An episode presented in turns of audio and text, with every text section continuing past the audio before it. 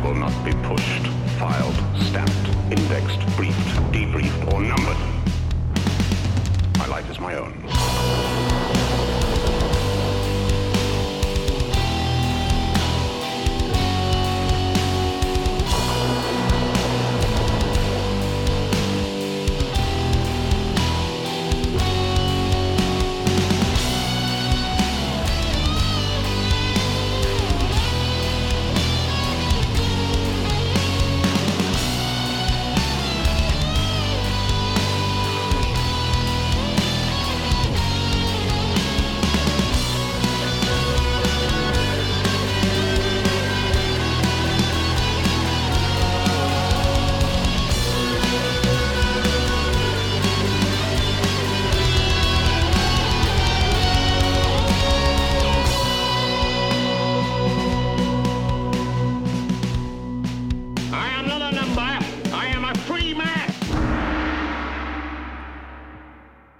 Salut à tous, bienvenue dans le podcast. Ça fait euh, quand même quelques temps qu'on ne s'était pas euh, parlé. J'espère que tout le monde va bien.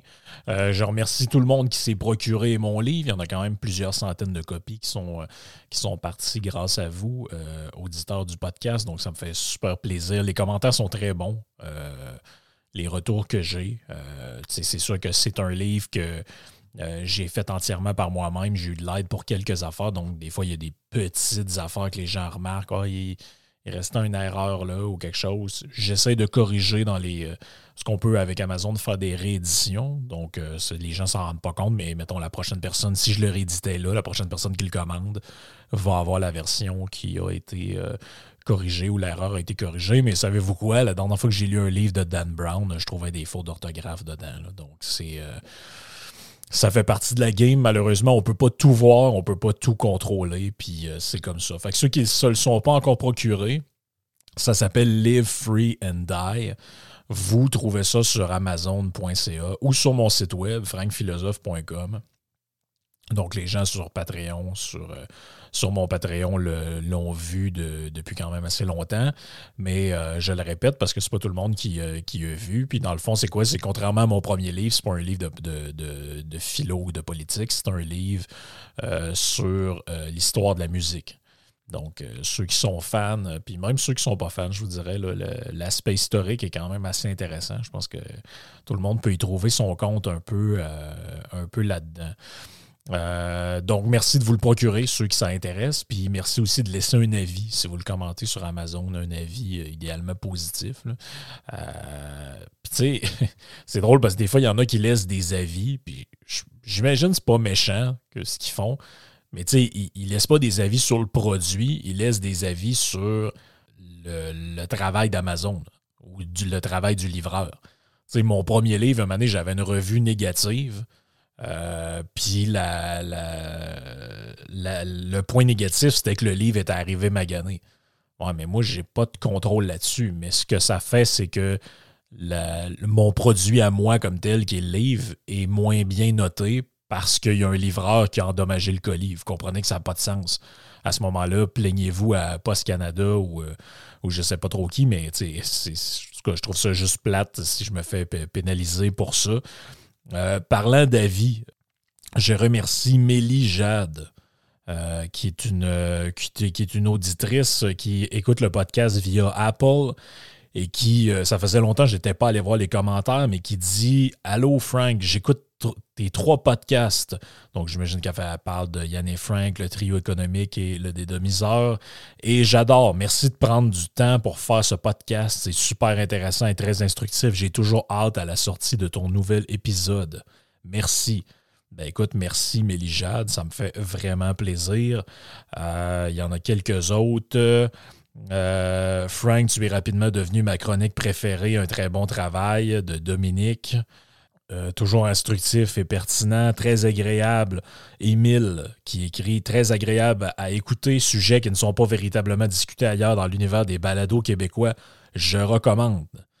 Euh, Nick, qui écrit Frank amène l'auditeur vers une réflexion plus en profondeur et une panoplie de sujets, ce faisant, élevant de la pensée réactionnaire et en surface face au tourbillon des actualités apportées par les médias. Il réalise cela humblement en vulgarisant des ouvrages philosophiques parfois lourds, mais non moins pertinents. Écoute, c'est des, commentaires sérieusement qui me font vraiment plaisir. Que les gens qui m'écoutent euh, sur Apple, maintenant sur Spotify aussi, vous pouvez laisser, je pense, des commentaires. Euh, sur Twitter, peu importe où vous me suivez. Merci de le faire, sérieusement. Sur YouTube aussi, c'est. Ça, ça, fait plaisir parce que des fois, on accorde beaucoup d'attention à des commentaires négatifs. Certains me disent que je le fais trop. Vous avez sûrement raison. Euh, mais c'est juste que des fois, c'est plus facile à dire qu'à faire. moi aussi, quand j'avais aucune. Quand j'étais dans l'anonymat le plus total de ma vie personnelle et que j'intervenais sur aucun média, ni radio, ni podcast, ni rien, j'avais de la misère à comprendre pourquoi. Pourquoi Mike Ward lit un commentaire négatif dans sous-écoute et pète un plomb, ou pourquoi tel animateur de télé réagit à un texto qui vient de rentrer. C'est juste que des fois, tu te forces pour créer du contenu, tu te forces pour lire des livres. Tu as, passé deux heures à, lire et résumer un livre pour en faire, en faire bénéficier l'auditoire, puis tu reçois des. Il y en a, je n'ai pas besoin de vous les lire, là, mais il y en a qui prennent le temps de laisser des commentaires pour t'insulter sur les plateformes, tout ça, puis c'est plate. Personne n'aime ça, mais ce qui est le fun, c'est de voir justement que la grande majorité euh, a des commentaires positifs, puis euh, c'est, vraiment ça qui encourage à le faire. Euh, aujourd'hui, ce que j'avais envie de vous parler, en fait, c'est que je lisais le. je ne sais pas si certains d'entre vous connaissent le Philosophie Magazine. c'est un philomag, là, comme philomag, comme on appelle entre nous.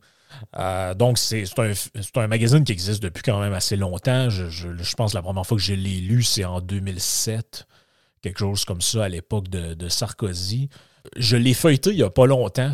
il, y a, quand même un petit bout, ça faisait, ça faisait un moment que je ne l'avais pas euh, lu. Et l'idée du sujet d'aujourd'hui m'y est venue. Euh, bon, là, si vous allez en, là, en ce moment, je suis sur le site. Bon, on parle de la Tunisie, on parle. Il y a un article assez intéressant sur l'idée que le stress serait contagieux. Euh, je lisais ça tout à l'heure, c'est quand même un article assez intéressant, je, vous le, recommande. Euh, on parle de la perception du stress, c'est que le, stress est amplifié dans des conditions de consensus entre les contacts sociaux. Donc, dans le fond, quand vous êtes dans une espèce de, de safe space, entre guillemets, c'est ça qui est paradoxal, c'est que votre quantité de stress peut augmenter. Euh, par contre, quand vous avez des relations interpersonnelles qui sont antagonistes, euh, ça peut avoir l'effet inverse. Donc, c'est-à-dire quand c'est un peu normal, c'est que quand vous êtes dans une perspective où les gens renforcent toujours vos priors ou euh, vos, croyances, vos idées, ben, vous avez tendance à, renforcer ces idées-là d'un point de vue personnel. Et si c'est des idées qui sont anxiogènes, elles peuvent générer du stress, de l'anxiété. Et ça, c'est. Euh, ben, en fait, de ce qu'ils disent dans l'article, c'est qu'il euh, y a des études en fait qui ont été faites là-dessus là, sur euh, justement le, le, ben, en fait, c'est une étude, entre autres, faite par David Crackard et Niezink, Ninke Niezink, publiée dans Journal of Personality and Social Psychology. c'est une étude qui a duré six mois et qui, qui, qui, qui montre vraiment que finalement, le, le contact euh, permanent avec des gens qui sont extrêmement euh, susceptibles de renforcer vos, vos, vos Non, prenons un exemple concret. Vous êtes climato-anxieux et vous passez votre temps à parler avec des gens qui disent que la Terre va sauter dans trois mois. Ben, c'est assez commun de penser, c'est assez logique de penser que ça va augmenter votre éco-anxiété, ça va augmenter votre stress, ça va augmenter votre anxiété et vous allez la transmettre aux autres par le fait même, par effet de, d'osmose ou de contagion. Bref, c'est pas ça le sujet, mais je trouvais que l'article était, intéressant, puis ça valait quand même la peine de le mentionner. Mais en fait, c'est que le numéro du mois passé. Donc, dans le fond, le numéro, euh, le dernier que vous pouvez commander, parce qu'ils font encore des formats papier. Euh, donc, le dernier que vous pouvez commander, euh, qui est le numéro, je l'ai ici, 168. Il s'appelle Transclasse, sommes-nous déterminés par nos origines sociales? Et puis là, je me suis dit, bon, qu'est-ce que c'est que cette patente-là encore? Je vais être franc avec vous, j'en connais des trucs sur des trucs philosophiques de société, puis bon, euh, n'y a pas grand-chose en général que je vois qui me surprend, mais celle-là, je ne l'avais pas vu passer encore. Et là, euh, bon, semble-t-il que c'est un terme qui est. En fait, c'est un terme qui a été mis de l'avant par euh, une philosophe française. J'ai l'impression que les Français, en fait, ils ont 4 millions de philosophes par. Euh, c'est incroyable. On passe, à chaque fois que je cherche sur quelqu'un, ça me dit toujours Ah, il est, il est ou elle est une philosophe française. Donc, elle, elle a forgé le concept des transclasses. Euh, ça s'est fait à l'occasion d'un ouvrage qu'elle a publié en 2014. Et donc, l'idée du transclasse, c'est quoi? C'est que ça désigne un individu ayant vécu un changement de milieu social au cours de sa vie. Donc, d'où l'idée de transclasse ou de transclassisme. Euh, ça fait référence à l'idée de quelqu'un qui se présente comme appartenant à une classe sociale différente de de celle auquel il appartient réellement. Donc, autrement dit, la personne s'identifie comme appartenant à une classe sociale différente de la sienne. Pour toutes sortes de raisons. Ça peut inclure des changements de comportement, de langage, de manière de penser, de perceptions différentes euh, de la vie, des valeurs, etc. Moi, je lisais ça et je me disais, OK, mais dans le fond, c'est juste un mot pour décrire ce qu'on appelle la mobilité sociale. Donc, en fait, le fait de. On parle souvent les barreaux de l'échelle, on a, on a euh, quelqu'un qui s'élève socialement, tout ça, bon, euh, pour, par, par, mérite ou par hasard, ou peu importe, peu importe les motifs. Donc, on, se demande, en fait, c'est, mais, quel était le besoin d'inventer ce terme-là? À quoi ça fait référence? Euh, euh, ben ça, fait, en fait, ça fait référence à plusieurs trucs, on va le voir euh, au, courant du podcast, mais c'est l'idée un peu aussi que le c'est un, phénomène qui est critiqué, mais en même temps vecteur de, ou porteur de, de, victimisation. Donc, c'est-à-dire que c'est une bonne nouvelle pour les gens qui nous écoutent. C'est-à-dire que si vous viviez, je ne sais pas, moi, Imaginons que vous venez d'une petite bourgade euh, dans le bas du fleuve ou que vous venez d'un petit village franco-ontarien ou d'une petite ville euh, dans le nord de la France. Ben, euh, en fait, votre père était, je sais pas, moi, pompier, puis votre mère, femme de ménage. Euh, prenez les, métiers que vous voulez et que vous, pour toutes sortes de raisons, vous avez étudié ou vous avez parti une entreprise, vous avez eu un certain succès et vous êtes devenu, bon, euh, quelqu'un de, de, plus élevé socialement, vous avez une maison, vous avez, vous avez euh, ce qu'on, en, bon québécois, on dit, vous avez, vous avez réussi. Hein. Euh, d'aucuns disent des parvenus de manière un peu méprisante, mais vous vous êtes, euh, vous êtes élevé socialement. Vous avez plus que ce que vos parents ont eu, donc vous, ne faites plus partie du même milieu social d'une certaine manière. Il y a un côté victimaire là-dedans parce que, en fait, toute l'idée, c'est de. Euh, c'est de dire ouais mais les gens qui vivent ça toute leur vie euh, ils vont être considérés quand même comme appartenant de la classe euh, inférieure et aussi ils ne seront jamais capables de s'adapter aux nouveaux codes de la classe sociale auquel ils s'identifient maintenant et duquel ils n'appartiennent pas en réalité. Donc, euh, autrement dit, c'est un peu, en fait, c'est un peu la figure de, je sais pas, le gars qui a commencé sa vie de manière ultra pauvre et dans sa famille, on mangeait des sandwichs à moutarde ou je sais pas trop quel plat euh, de, gens qui en arrachent vraiment. Et là, il se met à fréquenter des milieux UP et jet set parce que là, il a, fait un bon coup d'argent sur telle affaire. Mais en fait, on, ce qu'on dit, c'est qu'il ne fera jamais véritablement partie de ce milieu-là. Et ce milieu-là va, va, le rejeter d'une manière ou d'une autre. Puis on va venir à des exemples après parce que c'est quand même assez loufoque. Là le point négatif, c'est que le phénomène de transclasse est un peu controversé parce que il est perçu comme une forme de tromperie ou de trahison envers sa Et là, c'est assez quand même assez fascinant. C'est-à-dire que pour ceux, en fait, pour la classe de.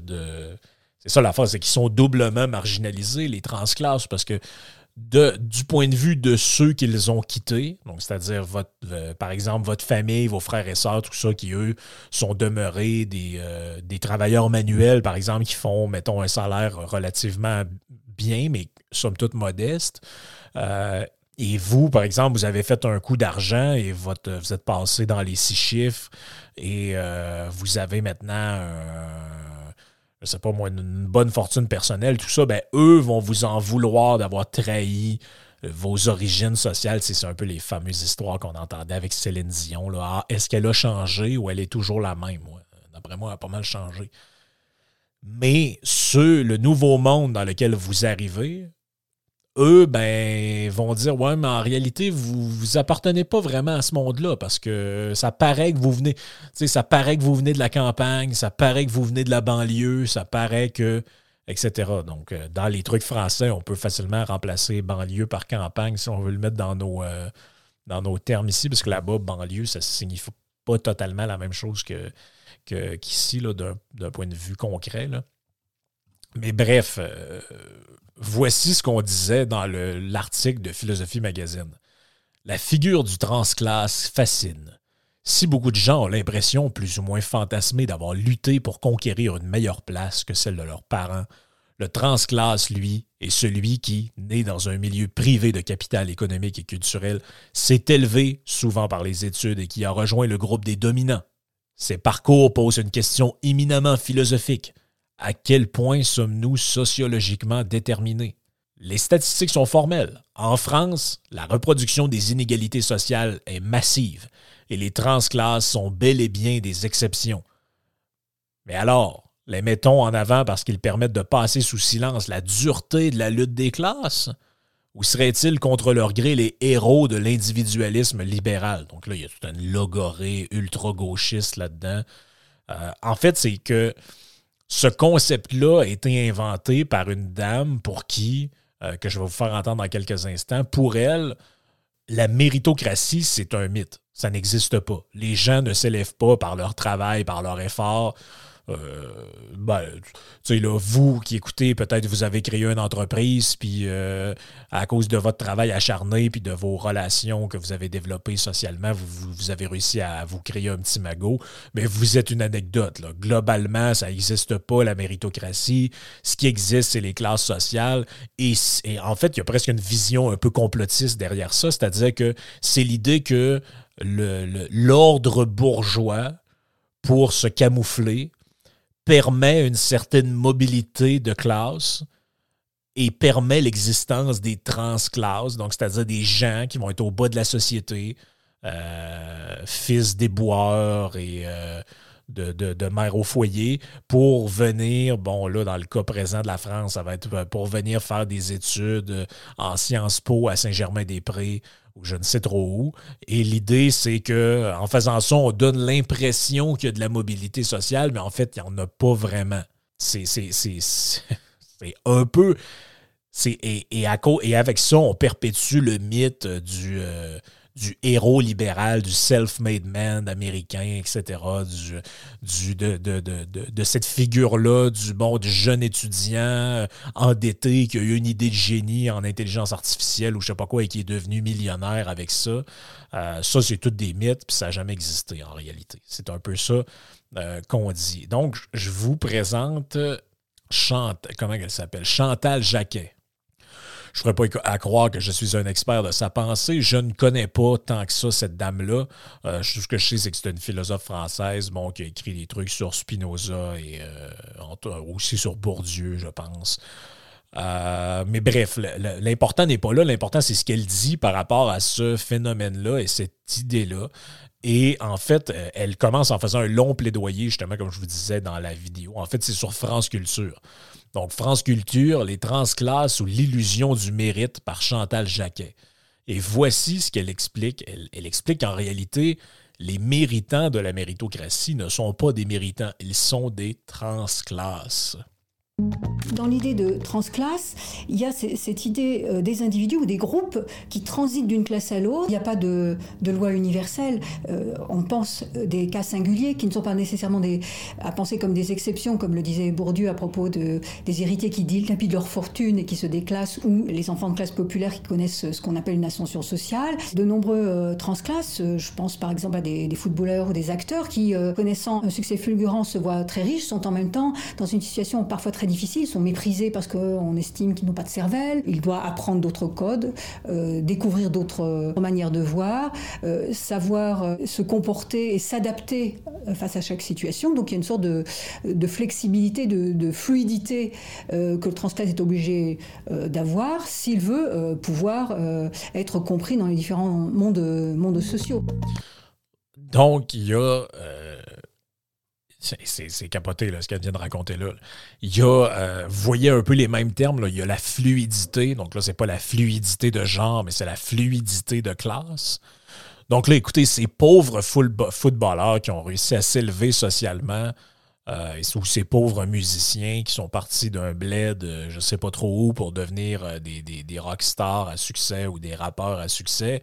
En fait, ce sont, au final, si on y réfléchit, ce ne sont pas des, des exemples de méritocratie, mais ce sont plutôt des victimes qui, victime d'un système capitaliste qui, bon, extorsionne la plus-value et tout, a créé ces, euh, a créé ces, ces, ces individus transclasses qui, finalement, vont être en perpétuel quête existentielle, parce que bon, ils connaissent pas les codes de, en tant que nouveaux riches, ils ne connaissent pas les codes de leur, nouveau milieu socio-culturel. Ils ne comprennent pas exactement ce qu'ils font, ils sont pas capables, ils sont pas capables exactement de, comprendre euh, pourquoi telle affaire euh, ou, ou, telle affaire arrive, pourquoi, qu'est-ce qu'on à, à table, pourquoi est-ce qu'on commencerait par manger par ça plutôt que par autre chose. Donc les codes sont différents et euh, ils ne les comprennent pas. Donc, ils sont victimes de leur milieu, de, leur ancien milieu, de leur nouveau milieu. Et là, elle nous explique, euh, elle continue, euh, la dame.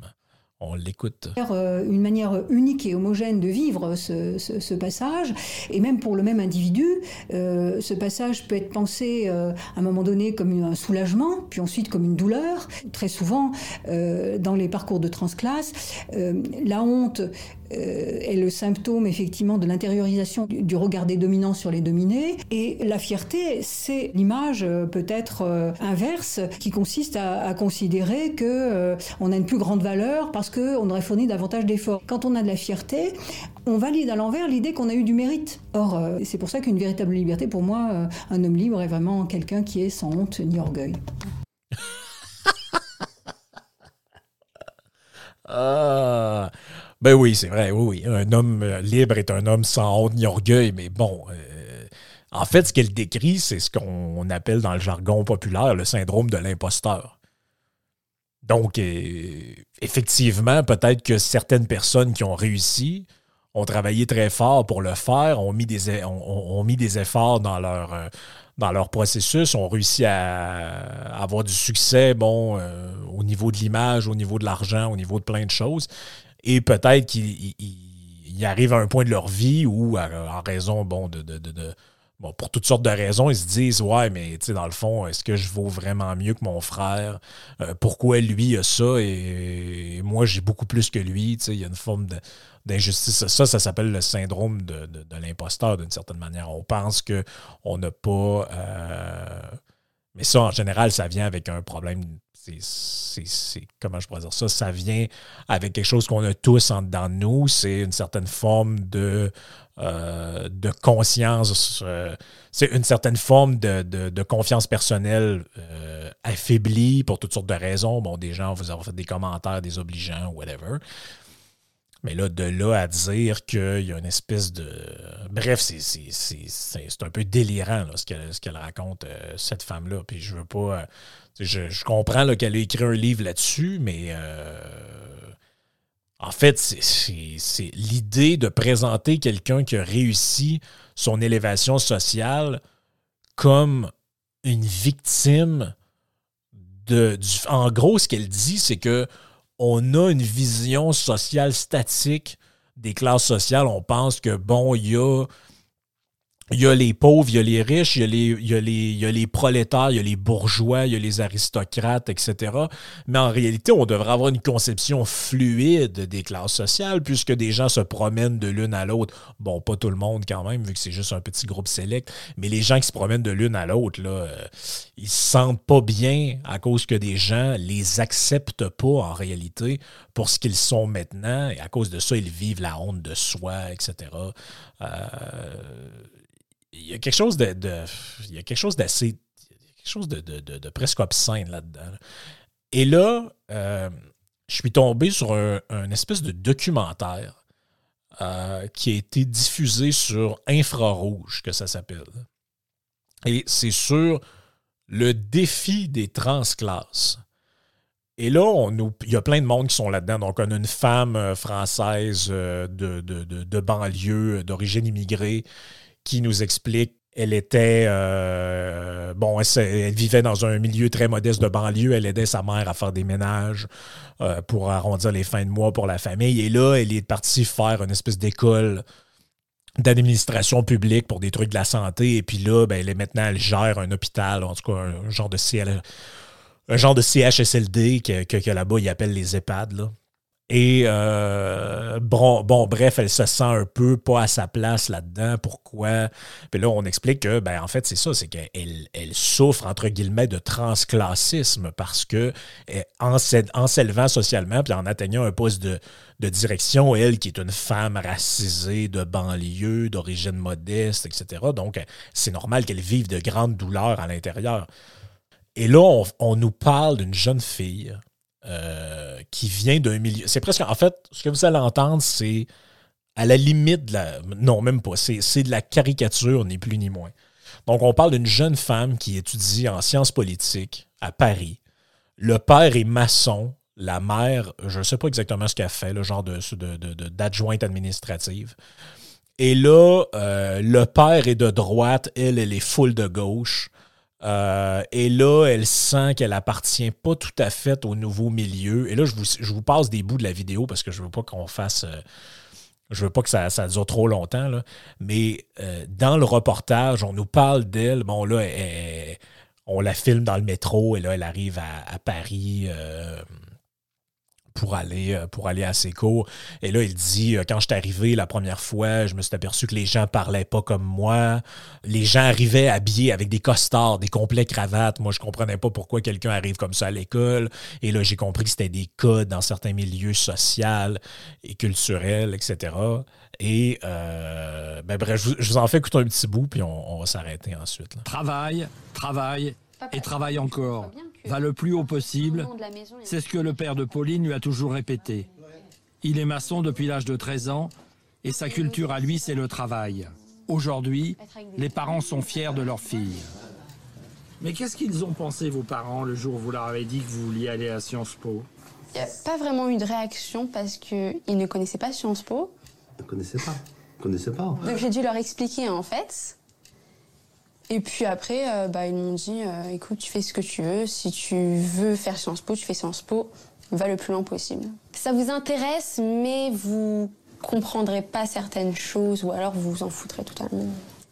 Ah ouais, puis là, il y, a, toute l'indécence de ce, cette espèce de reportage-là de la jeune femme urbaine, urbanisée de gauche qui revient dans sa famille de plouc euh, et là, qui a dit à son père maçon qui travaille fort Ouais, toi, tu, comprends rien hein, parce que t'es, ça t'intéresse pas. Euh, viens que je te fasse un peu la morale. Et, euh, et c'est, c'est même. On le voit même dans le, dans le, dans, le, reportage, on le sent, mais on le voit même, cette espèce de, de.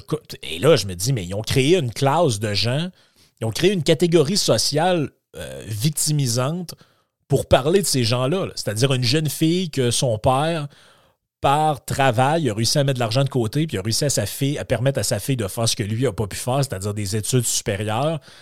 Et on nous la présente presque comme victime, alors qu'en fait, elle, euh, est une privilégiée qui revient dans sa famille en plus d'être privilégié, qui se permet d'avoir des jugements de, nature morale sur qui est son père, qui est sa mère, est-ce qu'ils sont cons, est-ce qu'ils sont pas cons? Euh, j'ai trouvé ça quand même assez... Euh, J'en reviens juste pas, en fait, qu'on fasse des articles de journaux et des trucs là-dessus, ça me, ça, me, ça me sidère, en fait. Qu'est-ce que vos parents ne pourraient pas comprendre? Certains codes, enfin, certains. Même tout ce qui concerne, en fait, la politique. Enfin, on discute beaucoup de politique, par exemple, quand on regarde le journal télévisé, mais il y a certaines choses sur lesquelles on bloque. Vous et votre père? Oui. Je suis d'un bord politique, mon père en est d'un autre, donc forcément ça bloque. Vous croyez que c'est Sciences Po qui l'a fait changer d'opinion? Euh, non, non, non, pas, non, je pense pas, non, non, non. Moi, je pense que, parce que du côté Sciences Po, ils sont plutôt de, je veux dire, gauche. Parce que moi, je suis pas du tout un peu chez l'autre côté, moi. Alors, euh, elle est plutôt du, beaucoup de social, parce que moi, le social, euh, c'est vraiment le petit petit, hein, parce qu'elle est beaucoup, euh, On en débat beaucoup, mais c'est sûr que je, je n'irai pas dans, dans le sens de mon père. Ça, c'est sûr et certain. Donc, autrement dit, ce qu'il faut que vous compreniez entre les branches, c'est que le père est Front National et elle, elle est Mélenchon, en gros. C'est ça qu'il faut comprendre. Et euh, bref, oh, oui, on en discute. Moi, mes- parents, ils sont, ils, ils comprennent pas tout mais quand même, euh, on, est capable de discuter. Euh, ben, c'est sûr que je, suis complètement fermé aux idées de mon père. Jamais je pourrais me rallier à lui, mais quand même, on en discute. C'est, c'est sidérant. moi, je suis enraciné là-dedans. Le passage vers un autre environnement social se joue aussi dans les détails. Pauline a ainsi reproché à son père sa façon de se tenir à table. Quand tu coupes la salade, Ah, que ah, ouais, mais, mais, euh, nous, on fait partie de la campagne, nous. Hein, euh, moi, ça, je peux la manger avec les mains, je la coupe. euh, j'y ai repensé après, je me suis dit, mais pourquoi est-ce que j'ai dit ça C'est un peu de la honte. Et en fait, j'ai honte d'avoir honte. Parce que je ne devrais pas avoir honte, en fait. Et j'ai l'impression, en fait, par exemple, quand je, parfois quand je vais à Sciences Po et que je parle de manière assez différente, que je ne suis pas moi-même, finalement. Et que j'ai l'impression, en fait, que je, je me travestis. L'histoire de C'est c'est spectaculaire. Un petit peu plus tard, elle va dire qu'elle se verrait pas faire sa vie avec un gars de la campagne tu sais, ou un gars de banlieue. Mais vous voyez l'idée de la double victimisation, là, c'est-à-dire que là, elle retourne dans sa famille. Et bon, son, père euh, de droite euh, méchant euh, et homme manuel, lui, il, lui, se tient pas à table. Il n'y a, pas, il a pas des bonnes manières à table. Et ça la gêne. Donc, elle lui dit. Mais après lui avoir dit, elle a un peu honte de lui avoir dit. Mais après avoir eu honte de lui avoir dit, elle a un peu honte d'avoir honte de lui. Comprenez l'idée? Donc, c'est comme si, en fait, elle, est dans une espèce de, dysphorie sociale. C'est complètement. C'est hallucinant. C'est c'est hallucinant. Hallucinant, ce truc-là. Puis savez-vous quoi? Je suis pas totalement insensible à ce genre de truc-là. Je l'ai vécu, on l'a presque tous vécu. Je veux dire, ma mère était euh, infirmière. Mon père travaillait, euh, ben, a eu son entreprise, mais avant ça, il travaillait dans, un- dans une usine. Euh, mon grand-père travailleur manuel. Tout le monde dans ma famille était plutôt travailleur manuel. Euh, je n'ai pas besoin de vous annoncer que quand j'ai. En plus, je viens plus de la campagne. Quand j'ai commencé mes études en philo, euh, je côtoyais des gens qui. leur père était poète et la mère est directrice de. de- de- de- d'un ministère de je sais pas quoi. Là. On fait pas du tout partie du même monde. Tu sais, euh, la personne, je me souviens d'un gars qui m'avait raconté à un moment donné que son père pleurait en, lisant des poèmes. Vous imaginez que le mien, c'est, jamais arrivé. Donc, on vit pas dans le même monde. Et là, quand tu es, face à ces gens-là, on avait aussi les gens qui venaient du séminaire catholique et qui arrivaient avec des espèces de petits pulls euh, sur les épaules, puis euh, euh, une façon de parler très différente, une manière de s'exprimer très différente. Mais ça, c'est ça, on appelle ça être confronté à la différence des autres. C'est pas un. On n'est pas une victime pour ça. là. Et c'est pas parce que tu te sens. je veux dire, vous l'avez tous expérimenté. Vous allez dans une soirée auquel vous êtes invité pour une raison ou une autre et vous vous sentez comme plus ou moins à votre place. Vous dites, ouais, ça, c'est plus tes collègues de travail. Hein. Moi, je, je, me sens pas. On dirait que j'ai rien à dire à personne. Ben, ça, c'est normal, mais vous n'êtes pas une victime pour ça. Euh, c'est quand même assez sidérant comme manière de, comme manière de réfléchir. Et, euh, ben, regarde, on continue avec la jeune fille et on va conclure par la suite. À mon travail. Je suis très bien consciente en fait du fait que je quitte certaines choses. Donc par exemple, je, sais que je ne vivrai pas en banlieue. Donc par exemple, je pense pas faire ma vie, euh, je sais pas, avec euh, quelqu'un qui vient de la classe populaire, parce que voilà, par, euh, je, pense que j'en suis consciente, j'en suis assez consciente en fait. Mais je veux toujours garder un lien avec le milieu social. donc je Non mais ça me comprend, ça c'est. Mais ça t'empêche pas d'aller plus loin. Tout le monde peut être président si. Ah ouais, là, il y a un bout presque gênant après. Où le père, tu, vois que le père est fier de sa fille et qui est comme genre, ouais, elle a travaillé fort, elle est rendue à l'université, elle pourrait devenir euh, ministre, même pourquoi pas président de la République, on sait jamais. Et là, elle est comme, bof, ouais, ça m'intéresse pas trop. Euh. mais de toute façon, je sortirai jamais avec un gars des, euh, des classes populaires. Mais c'est.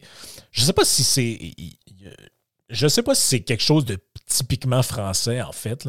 Euh, d'ailleurs, ça, ça confirme un peu euh, l'impression que j'ai, ça va un peu dans le sens de ce que nous avait dit à un moment donné l'historien nomade quand il est venu faire son tour dans mon podcast une des fois où il est venu.